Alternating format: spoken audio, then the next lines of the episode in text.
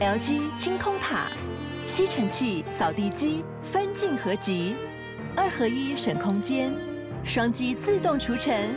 双机一体轻而易举。LG 清空塔。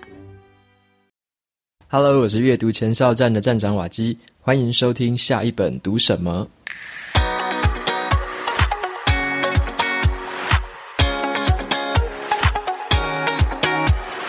今天我想要跟大家分享的这本书呢，它的书名叫做《创业这条路》。那么他在谈的是一件事情，就是从一个人的公司要成长到一个企业型的组织，要成功的创业，你必须要知道的是方法还有心法。好，那这本书我觉得非常的棒，接下来要推荐给大家。那在讲这本书之前呢，来介绍一下今天的赞助商，叫做 SparkSign。那 SparkSign 是一个香港的公司，它也是一个阅读的 APP。它是一个能够让你在十分钟之内快速掌握一本书的重点，然后吸收知识精华的阅读 APP，让你不会再出现那一些没有时间阅读啊，或者是不知道自己该读什么的问题。那每一本书呢，在这个 APP 里面都会被拆解成七到十章左右的段落，然后是一个整理成很好阅读，然后你很好消化吸收的一个简洁的文字版本，让你可以在很短的时间里面就看懂一本书的关键重点。那除了就是文字版的书摘之外呢，这个 APP 还提供了包含这个语音朗读的服务，所以你在通勤啊，或者你在移动的时候，你也可以用听的方式去吸收每一本书的重点摘要，让我们可以在忙碌的生活里面也可以享受阅读。那么我跟这个 SparkSign 也争取到了特别的优惠，你可以在我的 Show Notes 里面找到我的心得文。那在心得文章里面呢，我在最后会放上我的优惠码 WAKI。用这组优惠码购买的话，你就可以额外获得两个月的 VIP 时间，也就是总共十四个月的 VIP 时间。而且你在这个价格上面还可以得到九折的优惠。所以如果有兴趣的朋友，可以到我的 Show Notes 里面看这个心得文章。而且优惠不止这样哦，在四月四号之前，我有在 FB 粉砖上面办了一个 SparkSign 的一个抽奖活动的一个贴文。如果你在 Show Notes 里面前往这个贴文，就是去按赞、留言、加分享的话，你就有机会抽到这个一整年份的这个 SparkSign 的 VIP 会员的资格。那总共有三个名额，如果有兴趣的朋友，可以前往这个贴文去参加这个抽奖。OK，那接下来就回到今天要介绍的这本书，这本书叫做《创业这条路》。好，那我对这本书产生兴趣，是因为我在我很喜欢的一个 YouTuber 他的频道里面，那看到他介绍这本书，这个 YouTuber 他在回顾说他创建频道啊，创建的这个社群以来所做的一些事情，然后他也推荐这本书里面教给他很多东西，让他在创建的整个频道跟社群的时候，把他这个东西当成是一个事业在经营，那也让他在这个经营的过程中少走了很多冤枉路，所以他很推荐这本书，那我也找来读，发现说这本书真的是非常的有意思，而且算是。突破了我以前很多旧的观念，让我有一点大开眼界的感觉，所以我觉得这本书很适合分享。无论你是有有想要创业，或者说你已经创业了，甚至是你还没有创业的这个想法，这本书可以可能都可以带给你一些很不同面向的一些思考。好，所以说，如果说你是像一般来说啦，中小企业的话，可能有些人会想要开个小吃店啊，或者开个咖啡厅，甚至有些人可能就开始想要让一些小公司。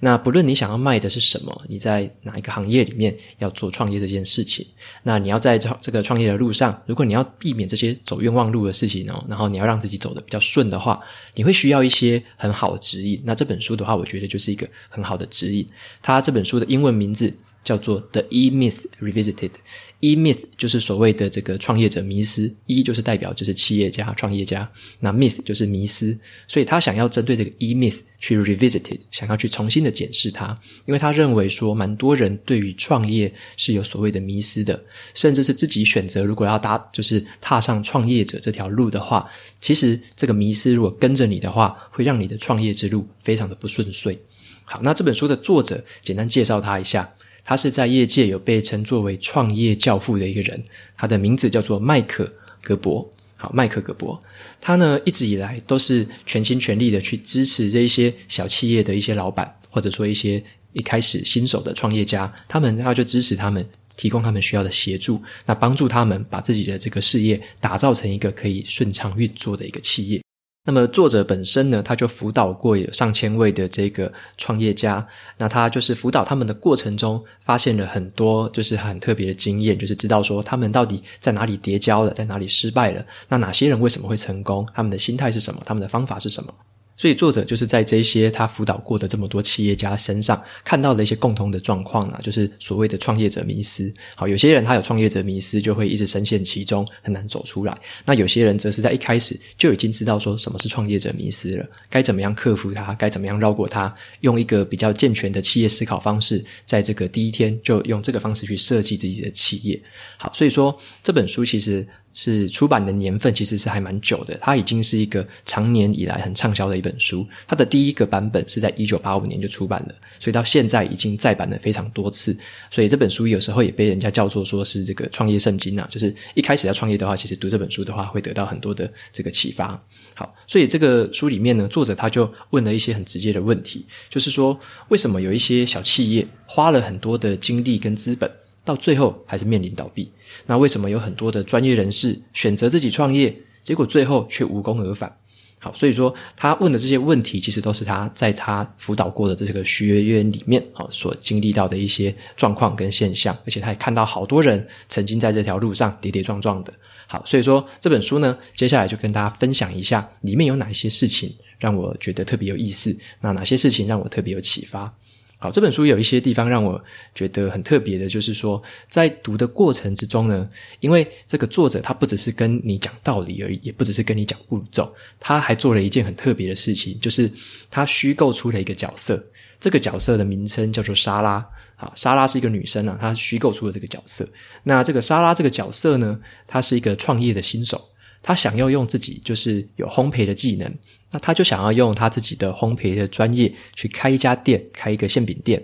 所以他就虚构这个角色，然后就是说这个角色呢，他开了馅饼店的时候，然后遇到了什么困难，心态上是怎么样，那。经历过了这个困难之后，用这个热情去克服之后，好，走到了这个创业之后，开始在经营这家店。那经经营这家店之后，开始要雇佣员工，结果又遇到了其他的问题。那甚至是雇佣员工一开始好像很顺利，但是雇佣了越来越多员工之后，问题渐渐的浮现了，然后越来越就是经营的越来越痛苦，好像自己原本是想要创业变成一个企业家，但是。在过程之中，却变成了自己埋头苦干，变成了这个是一个对他来说算是一个噩梦的工作。他就发现说，这个莎拉他在做这个创业的过程中，其实有一些地方他走错了，有些方法他用错了，所以他就虚构出这个角色，然后呢，开始跟这个角色做对话，有点像是扮演他的一个心灵导师，在这个过程中，然后跟他对谈。所以他在这本书呢，他在每一个章节之间，就是每一个章节。的这个尾声，他会用这个对话的方式跟莎拉再做一个对话，所以他可能会教完了你一个道理之后，教完了你一些手法之后，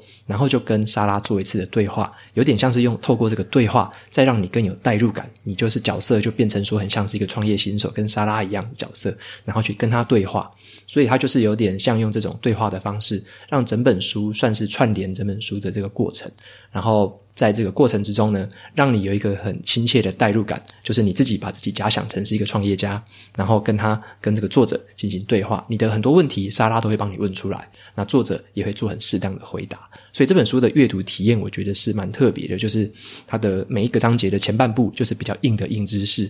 那这个每一个章节的后半部，就是有点像是一个 Q&A 的访谈，OK，他就是用这个导师的方式，有点像在开导你，哦，跟你讲一些就是关于说创业的过程中该怎么做，那你的问题他怎么样的回答，所以这本书有点像是你。很像是坐在那种火炉旁边，跟作者在聊天的样子。OK，所以说我觉得这本书读起来让我觉得蛮亲切的，就不会太过于讲道理，反而是用一些很生活化的例子哈，然后用很很一个虚拟角色的一个视角，然后去阐述关于创业上面会遇到的种种问题。好，那接下来的话来提一下书里面有一个地方让我觉得蛮有趣的。他说呢，创业有一个必备的条件。这个必备的条件其实是，其实不是钱哦，钱并不是创业最需要的条件之一。他认为能够成功创业的人，其实有一个心态是非常重要的，这个心态叫做好奇心。好，因为他说呢，重点并不在于说这个创业家原本他懂得多少，而是在于他永远会想要懂得更多，就是有一个好奇心在驱使着他。好，他说呢，这个事业上面表现优异的人，之所以会有优异的表现。并不是因为他们知道了什么，而是因为他们总是想要知道更多。OK，所以这个作者他辅导过这么多个企业家嘛，那他有遇到那一些说就是创业到最后会失败的那些企业家，他们的特质是什么？特质就在于说他们其实好奇心不够。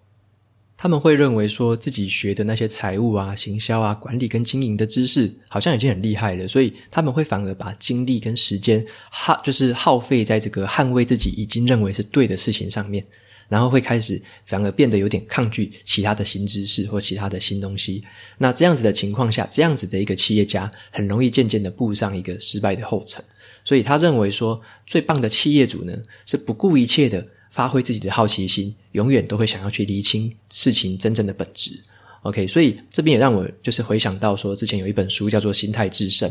那这本书里面就谈到了两个心态，叫做定型的心态跟成长的心态，这之间的差异。那当然，作者比较推崇的就是关于这种成长的心态，就是你总永远认为你可以学习更多，永远认为你自己懂得还不够多，然后是抱持比较谦虚的心，然后是比较 open 的这个心态，这样子是会比较容易成长，然后比较容易让企业弹性的一个跟着这个社会的变化或跟着跟着时局的变化，慢慢的去调整这样子。那反而是另外一种就是定型心态嘛，定型心态的话会比较认为说我的所有的知识啊，我所有的才能都是定型的。生下来就是这样，我原本就是这样。创业一开始是这样子，那就会比较不想要去改变，或比较不想要再去学习新东西。那这样子的话，会比较难以成长，难以前进。好，所以这个地方是创业者的必备条件，就是一个好奇心是非常重要的一件事情。好，然后作者他也有说了，就是创业者的工作其实呢，就是要让自己保持好奇心，就是要尽量的去想象，去做梦。那尽其的所能呢，去在这个天马行空的想象之间，然后探索各种的可能性。哦，并不是要你去永远去缅怀未来，而是要你发挥这个创意去展望未来。所以这个是创业者非常重要的一个任务之一。好，那接下来的话，就要再跟大家介绍一个，就是刚刚讲完创业者的特质嘛，就是会天马行空，会到处乱想，然后又想一堆创意的点子出来。可是重要的是执行面呢？重要的是对企业的管理啊，你会说这些东西一定都很重要。那要怎么样的在这个中间得到一些比较好的平衡？好，那这边就是这本书的重点，关于什么叫做创业者迷失。好，什么叫做创业者迷失呢？所谓的创业者迷失，就是说，像一开始。很多人他认为创业的这件事情听起来是一个好像是一个很性感的一个词，对不对？创业听起来就很厉害。那有些人可能会觉得很有风险，但是大部分的人可能会觉得创业就是好像很特别、很厉害的一件事情，所以对这个事情会充满了想象。例如说啊，作者他就说，大部分的人一开始的身份都是所谓的专业人员。专业人员就是说，你拥有某一个程度的专业技能。例如说，可能有些人他是学法律的，他可能会当律师。那律师他就会想要出来创立自己的这个事务所。那有些人可能是工程师啊，工程师可能就要想要出来创立自己的关于自己工程长才的啊，不能不论算是说呃卖这个软体呀，或者说要经营一些比较偏向他工程本业的一些服务，或者是咨询的顾问。好，那如果说是像刚刚说的这个莎拉，她本身是一个烘焙师，那烘焙师就会想要出来开面包店嘛，开馅饼店。所以他说他说蛮多人的这个一开始创业的这个起点，都是所谓的专业人员的这个角色。好，那这个角色常常遇到的状况是什么呢？因为大部分专业人员出身的人，会比较偏向于说，可能是技术导向嘛。他想要说，我出我出来自己要当老板。当老板的好处就是我掌握自己的自主权嘛，掌握自己的自由，然后就想要用自己的专业尽量的去发挥，然后让这个收入可以更高，然后投入更多的时间，然后尽尽量的发展自己的专业才能，然后让这个所有专业才能所得到的报酬都归为己有。那创业家通常一开始的起步都是这样子，希望把自己的专业发挥到最大的价值，所以一开始的这个专业的人员呢，会把焦点放在了这个商品和服务。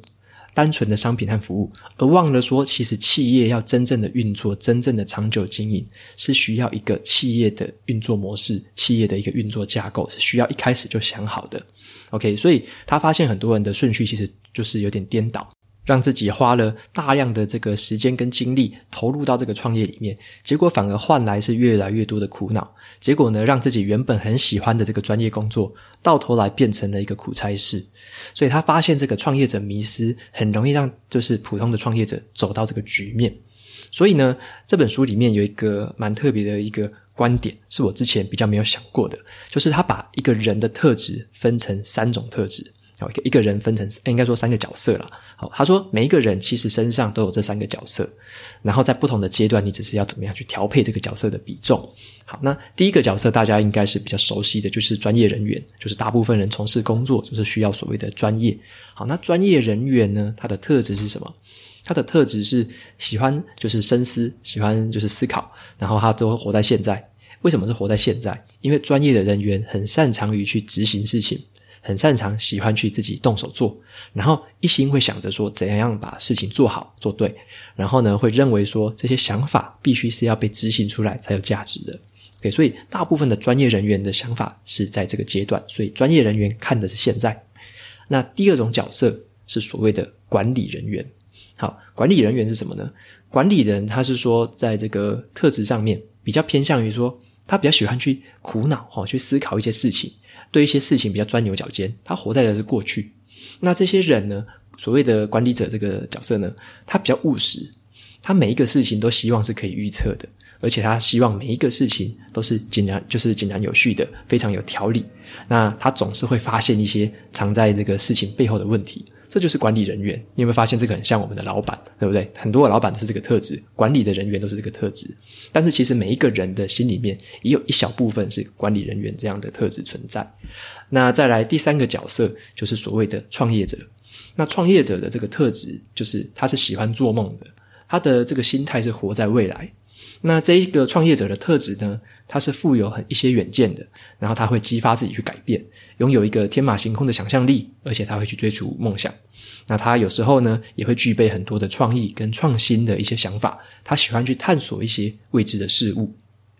所以你有没有发现说，像刚刚讲的这三个角色，专业人员啊、管理者还有创业者，其实这三个特质是存在我们每一个人心中，应该都有一定的比例，可能是看你的这个比例哪一个配重比较重。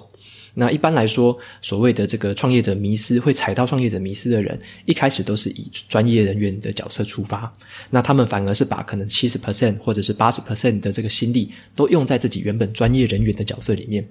反而忘了去思考所谓的管理者跟创业者要思考要执行的是什么事情，所以这个比例只要一配对不对，之后的这个创业起来之后的这个中小企业啊，你的这个运作的模型或运作的这个模式就会出错。所以这个作者他在提醒的就是说，其实我们一开始如果说你有创业的这个想法，或者说你正在做创业的过程，你要思考的是怎么样让这三个角色的比例分配的适当。你要把时间其实渐渐的要投入在管理人员。跟这个创业者的这个部分，所以这个地方是作者里呃书里面让我觉得非常有启发的一个部分。当然，书里面有去更详细的讲说，怎么样的去把这三个人员的这个比例，在不同的创业阶段要去做怎么样的调整，这个细节在书里面就有在提到。好，所以说这个书里面这个讲的这个观念就是说，如果你是以专业人员的角度去创业，你可能会把这整个企业都压在自己身上。好像说这个企业没有你就不行，因为你是最专业的嘛，你是最有热情的，你是最有执行力的，所以这个事业如果说没有你的话，就会一切就会出错。就像莎拉，她在这个。呃，烘焙坊里面的时候呢，他就会觉得说自己的这个对烘焙的热情非常的高，然后斤斤计较任何的这个烘焙的手法哦，所有的 recipe 他都非常的非常的计较。那他最后经营到最后，找了员工进来其实也没有用，因为他不知道怎么样建立一个企业的运作模式，所以这些员工找进来最后也不符合他要的，那也做不出他想要的成果，结果最后变成他越来越累，越来越累，然后变成这个工作有点压垮他了。所以这个作者他里面就有一句话，他说的也很有意思。他说：“如果你创立的企业到最后全部都是靠你在支撑的话，你拥有的就不是一家企业了，而是一份工作。那这个工作会是全世界最高、最糟糕的工作。”因为你是在为一个疯子做事情，因为这个疯子就是变，最后会变成你自己。你会有点像是你给自己过大的压力，过大的一个承诺，结果最后你却达不到自己要的成果，然后觉得说自己要苦撑着这件事情，会非常的痛苦。所以这个这个地方的这个启发就是说，我们要知道的是，你要怎么样的去思考，不要说单单纯用专业人员角度思考而已，你同时要去思考管理者。跟创业者的这个角度，然后让这个你打造的这个企业，到最后是可以自己运作的，可以有人来取代你原本的位置，那让你这个事业即使没有你，也可以运作得很好。所以很多人以为的这个创业者这个迷失，其实就是他们以为的创业，其实并不是创业，而是创造了一份给自己未来更辛苦的工作。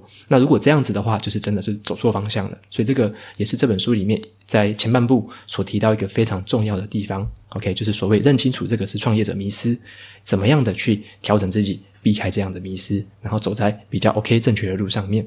然后在这本书的这个后半段呢，作者他就就是提了一些更深刻的一些问题，然后也描述了说什么叫做一家企业，一家企业的运作该长成什么样子。那在最后他还会讲说，怎么样的用一个企业发展的流程来打造自己的事业。好，那这边来提一下，我觉得蛮有意思可以分享的是，叫做创业啊，你创造了这个企业到底是为了什么？或者说这个东西，这个企业这个这个东西到底对你来说是什么东西？那作者他对于这个企业的定义是这样子的，他说呢，创业的目的其实是为了摆脱一份工作，以便自己帮其他人创造出更多的工作。那创业的目的是为了拓展你的事业，创造出某一个事物，然后来满足市场上某一个从来没有被满足过的需求，用这个东西来拓展你的生命，为你的生命带来新的刺激。OK，所以我们必须要想的是说，怎么样把这个事业打造成一个在未来能够自动运作的，有点像一个有机体一样。好，然后这个自动运作的这个事业呢，它之所以能够很好的运作，不是因为有你，而是因为它未来没有你，它也可以运作得很好。这才是一个真正企业上轨道之后的模样。即使没有你，它也可以运作得很好。那有你的话，当然是更好了。所以这个情况下，我们要思考的就是这个企业本身到底是怎么一回事。所以这边作者有他有提出了两个不同的观点哈。第一个就是说，对于普通的专业人员来说，就是刚刚讲到的三个角色嘛。如果你是用专业人员的角度思考的话，这个专业人员在想企业企业这件事情，就会觉得说，企业好像产出来的东西就是所谓的商品或服务嘛。所以这个专业人员会一直埋首于他要交给客户的这个商品跟服务。但是呢，对于创业者而言，创业者所要思考的是，你创造的这个企业。它重点是什么？是这个企业本身的运作方式。OK，对于创业者而言，真正有价值的产品是这个企业本身的运作方式。OK，举个简单的例子，你就知道了。像假设说一样，刚刚举沙拉当的烘焙坊当做例子好了。好，它烘焙的这一个馅饼，馅饼是它真正有价值的东西吗？OK，这个馅饼是吗？它的馅饼就算再好吃，这个是真正它有价值的东西吗？还是说另另外一个角度呢？如果他把这个馅饼的这个馅饼店，好，把它做成，把它运作成一个能够自动运作的企业，让它变成了没有它也可以运作的很好的一个企业的话，那它生产出来的这个馅饼又能够符合客户的期待，品质又一致，活生生的变成了一台赚钱机器。这个企业本身就是一个赚钱机器。那你可以比较看看，是一个很棒的馅饼有价值，还是是一个就是自己可以运作的一个企业有价值？所以这边就是作者在说的，当这个创业家一开始要思考的就是所谓的你的你要打造的东西是这个自动可以运作的这个企业，你要思考的是怎么样打造出一个这样子的体系的一个企业，而不是说单纯的把你的心力全部投入在这个开发商品跟产品跟服务这件事情上面。OK，所以说这个顺序上是让我觉得蛮有耳目一新的感觉，之前比较没有想过这样子的一个方式，原来这个企业这个。这个整个有价值的事情是在于企业本身的运作方式，所以这本书里面也有花了很多的章节在提到所谓的一个叫做加盟模式。OK，所谓的加盟模式就是说，有点像你看麦当劳啊，或者是星巴克，他们采取的都是加盟模式。他们把这个企业本身打造成一个标准 SOP 化啊，然后有一个品牌价值，然后可以自动运作，甚至可以自动一直扩展新的分店，然后品质给客户的这个产品的这个品质都是保持一致品质的这一个东西。所以真正有价值的是这个企业本身的这个运作，然后它可以去卖给其他加盟者的，就是它这个企业本身是。这个运作是井井有条的，好，然后是非常的有价值，然后非常的这个客户会喜欢的一个品牌，所以要打造的是一个这样子的东西，才能让这个企业是走得比较长长久久。好，所以这是这个这本书里面让我觉得有点耳目一新的观点是这样子。所以如果用一句话来总结这个观念的话，就是说，一个好的企业，它靠的并不是那一些很不平凡的人哦，它靠的是什么呢？它靠的是用平凡的人可以做出很多不凡的事情。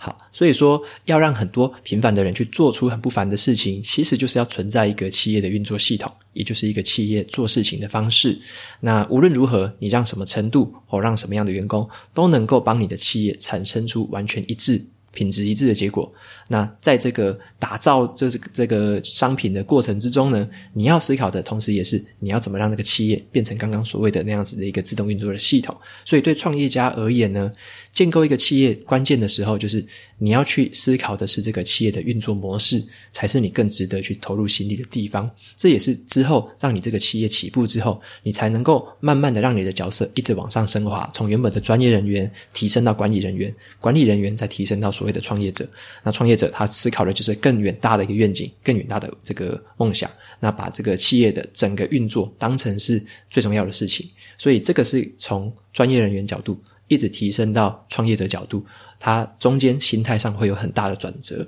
那在这本书里面呢，作者他也透过跟莎拉的对话，把他从这个专业者、专业人员，慢慢的一直引导，到最后让他拥有了所谓真正的创业家的思维。OK，所以他就是用这样的一个过程，一直在做引导。那在这本书的后半部呢，其实还有讲一些很不错的东西，很扎实。那我就没有在这边做特别的分享，只是跟你提一下，说后面还会有什么。OK，那后面的话，其实它有一个部分是叫做企业的发展计划，因为作者他认为说，企业其实他在教的这么多的这个学员里面，他们会遵守所谓的一个企业发展计划，也就是七个步骤。那第一个步骤是所谓订立你的企业的首要目标，第二个是订立你的策略目标。第三个是去定义你的组织策略啊，那第四个是管理的策略，那第五个是人事的策略，第六个是行销的策略，第七个是系统的策略。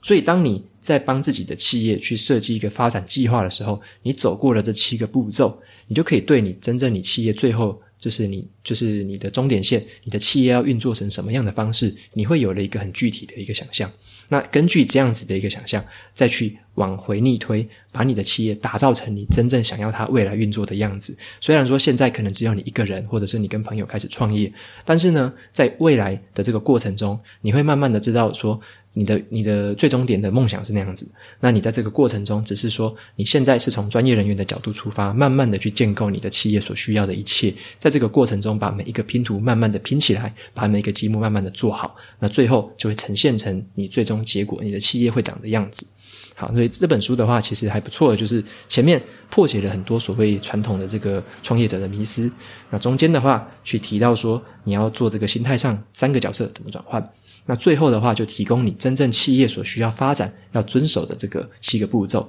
分分门别类的这样子，很仔细的一个一个讲给你听，然后让你知道说该怎么做，该怎么执行。所以这本书的话，其实我觉得很不错的地方是在于说，它可以帮你少走很多冤枉路了，因为你会看到说，已经有这么多人曾经因为创业者迷失，怎么样个失败方法，怎么样个失败的一个过程，你都知道了。那你要知道的是，怎么样用一个比较算是一个企业家或创业家的角度去思考一下自己要经营的这个小企业呢，或者说一个小公司，该怎么样的去成型，怎么样的去执行。OK，那今天的这本书就分享到这边。创业这条路，我觉得是非常好看的一本书，然后也很浅显易懂，甚至可以带给你很多新的观念跟想法。无论你是不是要创业，或者说你已经有一点点子想要创业了，这本书我觉得都会是一个非常好的起点。那最后也照惯例来念一下 Apple Podcast 上面给我五星好评的读者的留言。那这个读者他的名字叫做越南乡下妈妈，他说：“请问网站的事情哦。”那他留言的内容是说：“请问瓦基的网站是自己架的，还是用 WordPress 这类的工具呢？”OK，感谢越南妈妈的这个留言哦。那你问的是说关于这个网站的部分，其实呃应该说是当然是我自己架的了。那我用的是 WordPress 没有错，我把这个 WordPress 算是搭配了蛮多的不同的套件。那现在蛮多套件我都是花钱买的，就是必须要付费的套件了。那这个是完全是用 WordPress 打造出来的。所以你如果有兴趣知道说我除了 WordPress 之外用了哪些其他的工具的话，我在 show notes 里面放上我之前有录过的一个线上的 webinar。那这个 webinar 这个线上的这个讲座里面呢，我有分享过说我在这个阅读前哨站用了哪一些，除了 WordPress 之外，用了哪一些的 plugin，就是所谓的套件。那这边的话也提供给你分呃参考一下。你去那个 YouTube 的这个影片里面呢，就可以看到在其中一个段落就可以看到我对于我的网站的一些分享。那我在这个 YouTube 的这个 description 里面也会放上蛮多的这个套件的连接，所以你有兴趣的话，你可以看完之后直接去这些套件再参考看看。如果这个对你网站架设有帮助的话，也会非常的开心。好，那今天的节目就到这边告一个段落。如果节目到这边的话，你喜欢今天的内容，我分享的东西对你也有帮助的话，欢迎追踪下一本读什么，也可以到 Apple Podcast 上面帮我留下五星的评论，推荐给其他有需要的读者。我每个礼拜呢，也会在阅读前哨站的部落格，还有 FB 的粉砖上面分享一篇读书心得。喜欢文字版的朋友，不要忘了去追踪，还有订阅电子报，这是对我最好的支持。好的，下一本读什么？我们下次见，拜拜。